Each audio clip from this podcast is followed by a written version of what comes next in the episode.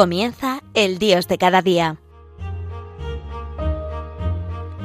Desde la Archidiócesis de Valladolid con el Padre Jesús Álvaro Sancho.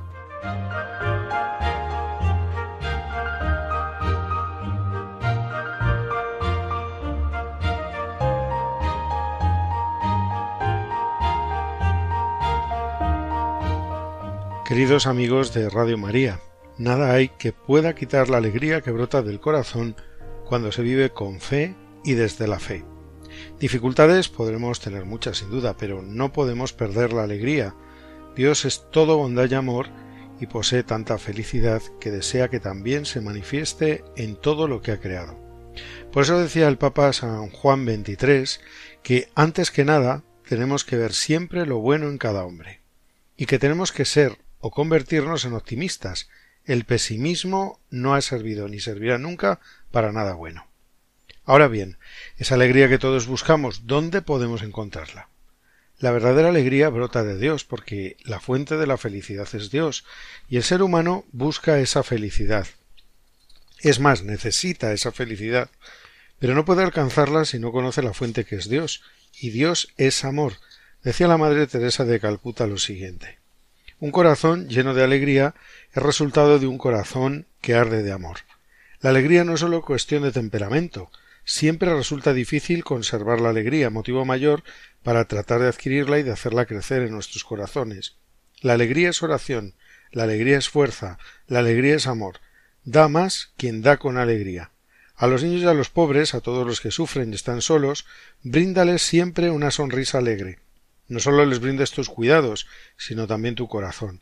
Tal vez no podamos dar mucho, pero siempre podemos brindar la alegría que brota de un corazón lleno de amor. Si tienes dificultades en tu trabajo y si las aceptas con alegría, con una gran sonrisa, en este caso como en muchas otras cosas, verás que tu bien sí funciona. Además, la mejor manera de mostrar tu gratitud está en aceptar todo con alegría. Si tienes alegría, ésta brillará en tus ojos, y en tu aspecto, y en tu conversación, y en tu contento. No podrás ocultarla porque la alegría se desborda. La alegría es muy contagiosa. Trata por tanto de estar siempre desbordando de alegría donde quiera que vayas. La alegría ha sido dada al hombre para que se regocije en Dios por la esperanza del bien eterno y de todos los beneficios que recibe de Dios. Por tanto, sabrá cómo regocijarse ante la prosperidad de un vecino, cómo sentirse descontento ante las cosas huecas. La alegría debe ser uno de los pivotes de nuestra existencia. Es el distintivo de una personalidad generosa. En ocasiones también es el manto que cubre una vida de sacrificio y entrega propia. La persona que tiene este don muchas veces alcanza cimas elevadas, pero ella es como el sol en una comunidad. Deberíamos preguntarnos ¿En verdad he experimentado la alegría de amar? El amor verdadero es un amor que nos produce dolor, que lastima, y sin embargo nos produce alegría. Por ello debemos orar y pedir valor para amar. Que Dios te devuelva en amor todo el amor que hayas dado y toda la alegría y la paz que hayas sembrado a tu alrededor en todo el mundo. La felicidad, la verdadera alegría, tiene su raíz en la sencillez. De hecho, normalmente es la gente humilde la que tiene más felicidad, mucha más felicidad que quien aparenta tenerlo todo y saberlo todo, más que quien está dotado físicamente, intelectual o económicamente, porque mientras más lleno se está de uno mismo, menos se tiene la posibilidad de aligerar el lastre que nos impide ser libres y afrontar la vida con optimismo.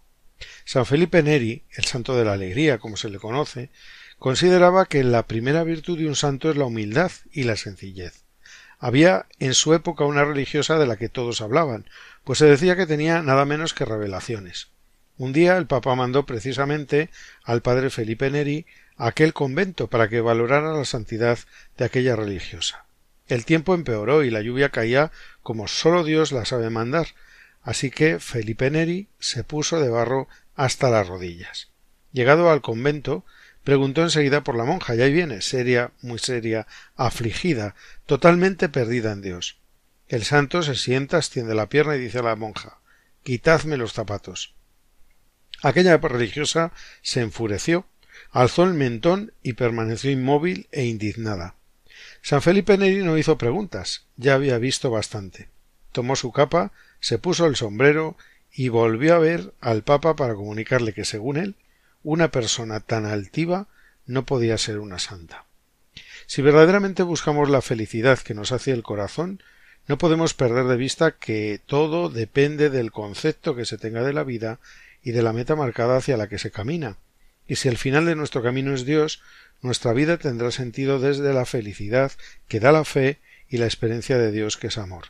Para todo ser humano y no digamos para un cristiano, la alegría tiene que ser un hábito.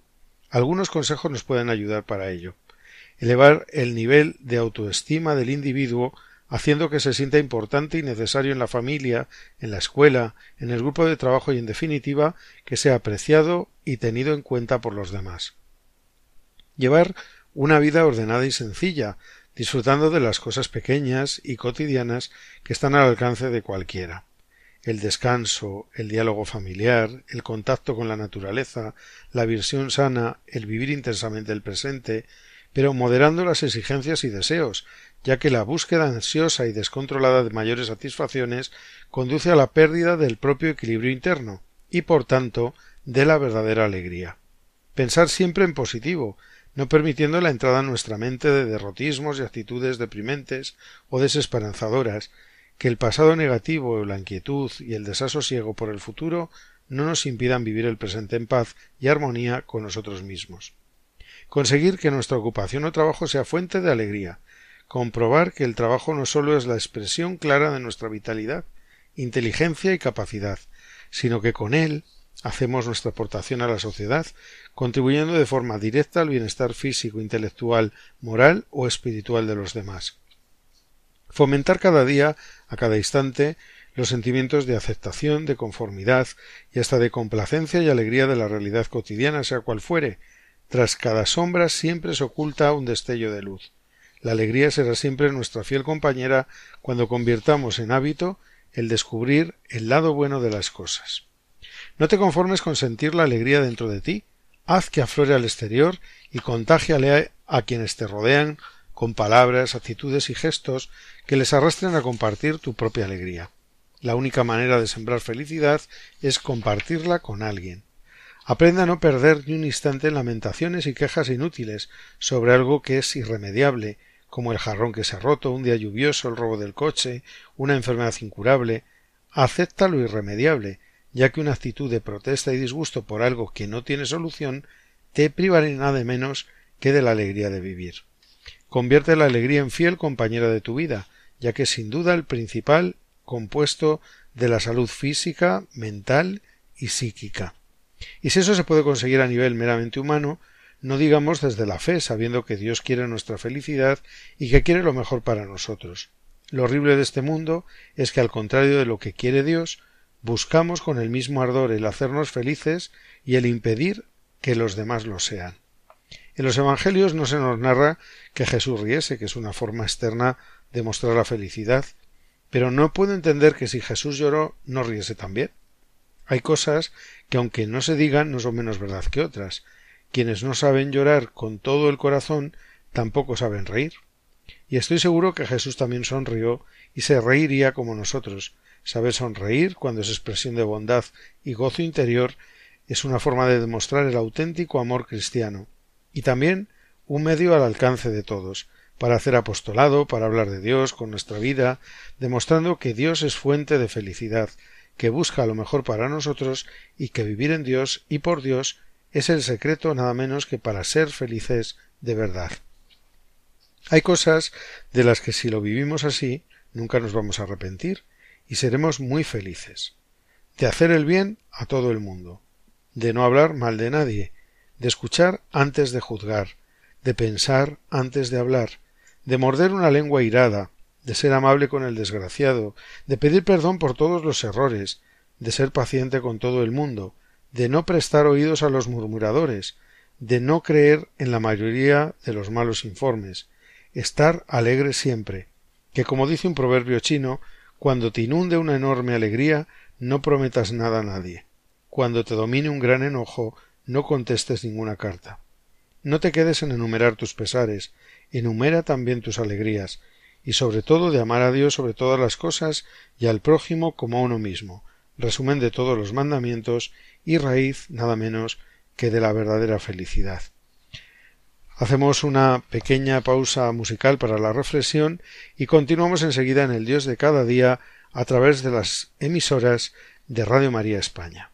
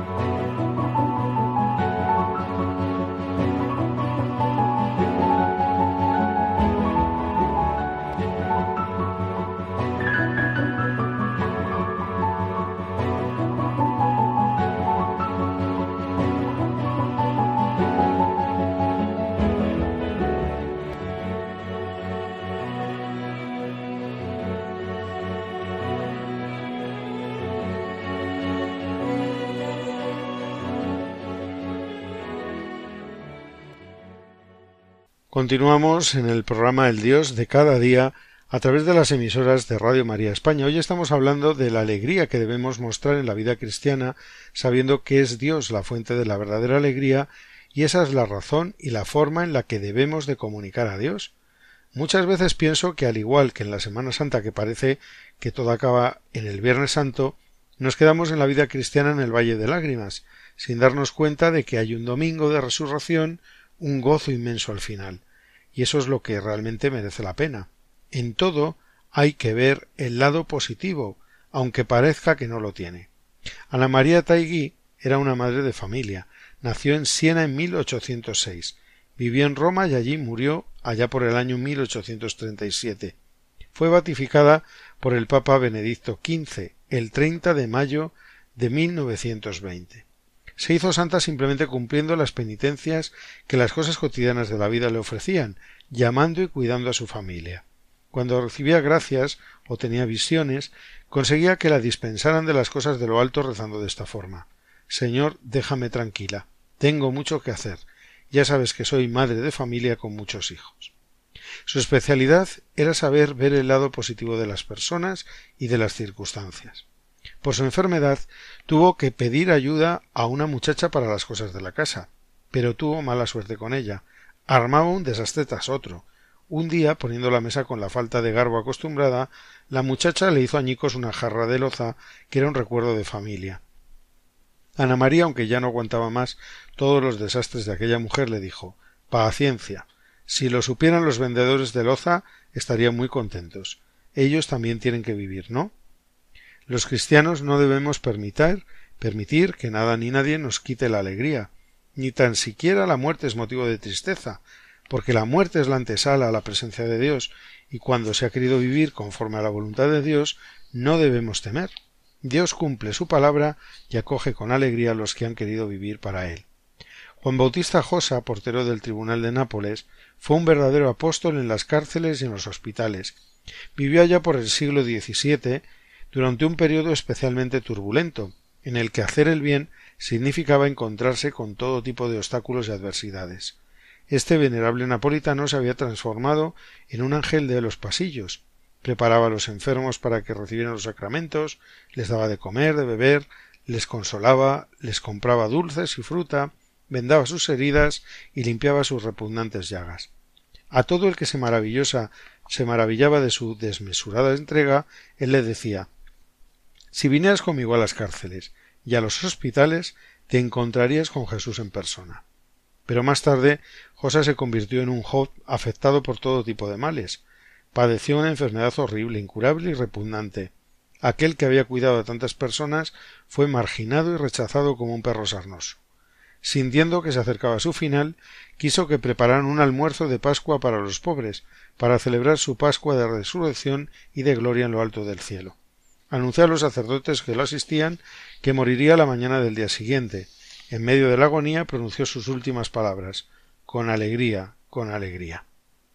Dice el Papa San Juan Pablo II sobre la alegría. La alegría cristiana es una realidad que no se describe fácilmente porque es espiritual y también forma parte del misterio. Quien verdaderamente cree que Jesús es el Verbo encarnado, el Redentor del hombre, no puede menos de experimentar en lo íntimo un sentido de alegría inmensa, que es consuelo, paz, abandono, resignación, gozo. No apaguéis esta alegría que nace de la fe en Cristo crucificado y resucitado. Testimoniad esa alegría. Habituaos a gozar de esta alegría. Para un cristiano, la alegría no es un mero bienestar material, sino que por el contrario tiene raíces profundas, puesto que proviene en primer lugar del amor. Por eso, como dice Santo Tomás, es distinta la alegría de quien ama una buena comida de la que goza quien acaba de enamorarse. La alegría de amar a Dios y de sentirse amado por Él no tiene comparación. El amor nos impulsa a vivir en la esperanza y la esperanza cristiana es la felicidad eterna en la presencia de Dios. Ahora bien, la felicidad no es incompatible con el dolor. El cristiano debe de saber dar al dolor y la dificultad un valor sobrenatural y también debe encontrar en las cosas pequeñas, en las cotidianas, la satisfacción, la alegría de encontrar el amor a su Padre Dios y de sentirse amado por Él. Darse a Dios y darse a los demás porque Dios paga con la alegría el ser servidores por amor a los demás. Todos los santos han encontrado en la alegría cristiana una forma de vivir. La alegría se reflejaba siempre en sus rostros, uno de los santos de la sonrisa es el padre Alberto Hurtado, que fue beatificado el 16 de octubre de 1994 por San Juan Pablo II y canonizado el 23 de octubre del 2005 por el Papa Benedicto XVI. Fue un gran educador de los jóvenes y un gran apóstol de la caridad, porque en todos los pobres veía nada menos que el rostro de Dios. Un día cayó enfermo de cáncer. Hospitalizado y con muchos dolores, nunca se quejó aceptaba la voluntad de Dios y repetía Contento, Señor, contento.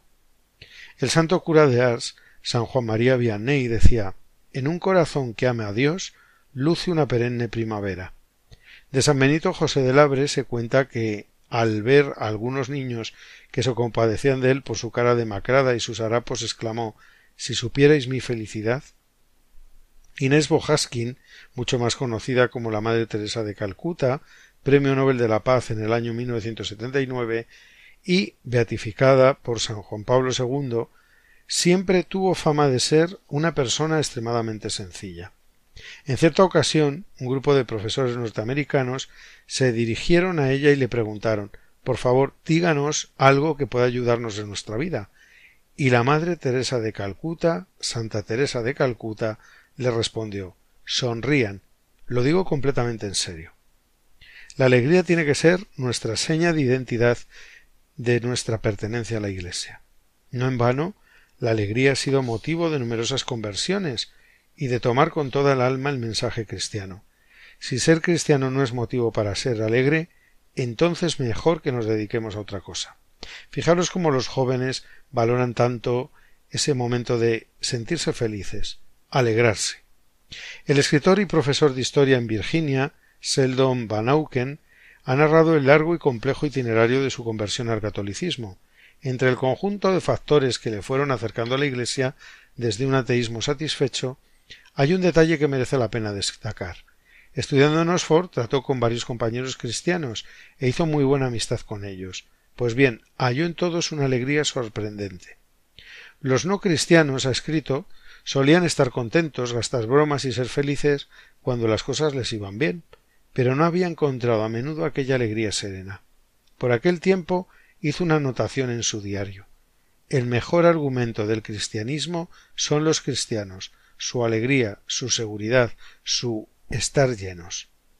El escritor Bruce Marshall, que fue educado en un rígido puritanismo protestante y no estaba acostumbrado a ver cómo se exterioriza la alegría, cuenta que las ceremonias religiosas a las que solía asistir estaban impregnadas de seriedad y rigidez, pero un día asistió a una misa católica con motivo de la primera comunión de un compañero, y en medio de la celebración se le escapó del bolsillo una moneda. La moneda fue rodando por todo el pasillo central del templo, ante la mirada atenta de todos los presentes y del sacerdote, hasta ir a desaparecer por la rendija de la calefacción. Cuando eso ocurrió, al sacerdote le dio la risa, y a los feligreses se los contagió la risa del sacerdote. Con ese motivo tan simple, Bruce Marshall pensó esta debe ser la iglesia verdadera. Aquí la gente se ríe. Sonriamos, seamos felices, transmitamos la felicidad de Cristo resucitado, que se note externamente la felicidad que debemos llevar dentro. Que al igual que cuando nos da la risa se contagia a los demás, contagiemos la fe y el amor a Cristo y a la Iglesia porque nos ven felices. Y expresaremos así que esto, seguir a Jesús, merece la pena. No me gustaría finalizar este programa sin decir unas pequeñas pinceladas que nos puedan ayudar en nuestro día a día y que son de nuestro arzobispo de Toledo, Francisco Cerro. Y lo voy a hacer recordando estos pensamientos suyos bajo el título Decálogo de un día feliz. Hoy seré todo lo feliz que pueda. No me llevaré más disgustos que los que no tengan más remedio. No pensaré en aquellas cosas que dejan mi alma sin esperanza. Lo veré todo como un regalo que hay que saber descubrir. Me convenceré de que la felicidad tiene mucho que ver con vivir con bondad del corazón. Me reconciliaré con todas mis deficiencias. Nunca me cargaré con aquello que no pueda soportar. Aceptaré una por una mis limitaciones. Sabré que mientras hay vida hay esperanza gustaré en cada momento los mejores instantes del día. Hasta aquí ha llegado por hoy el programa El Dios de cada día a través de las emisoras de Radio María España. Sean felices, que eso muestra que Dios habita en sus vidas y de que aún existen apóstoles del Evangelio.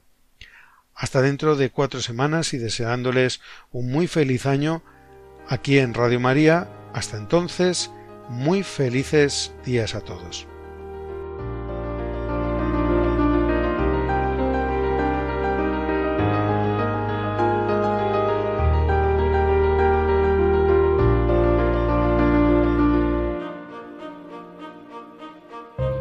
Finaliza El Dios de cada día, hoy dirigido desde la Archidiócesis de Valladolid por el Padre Jesús Álvaro Sancho.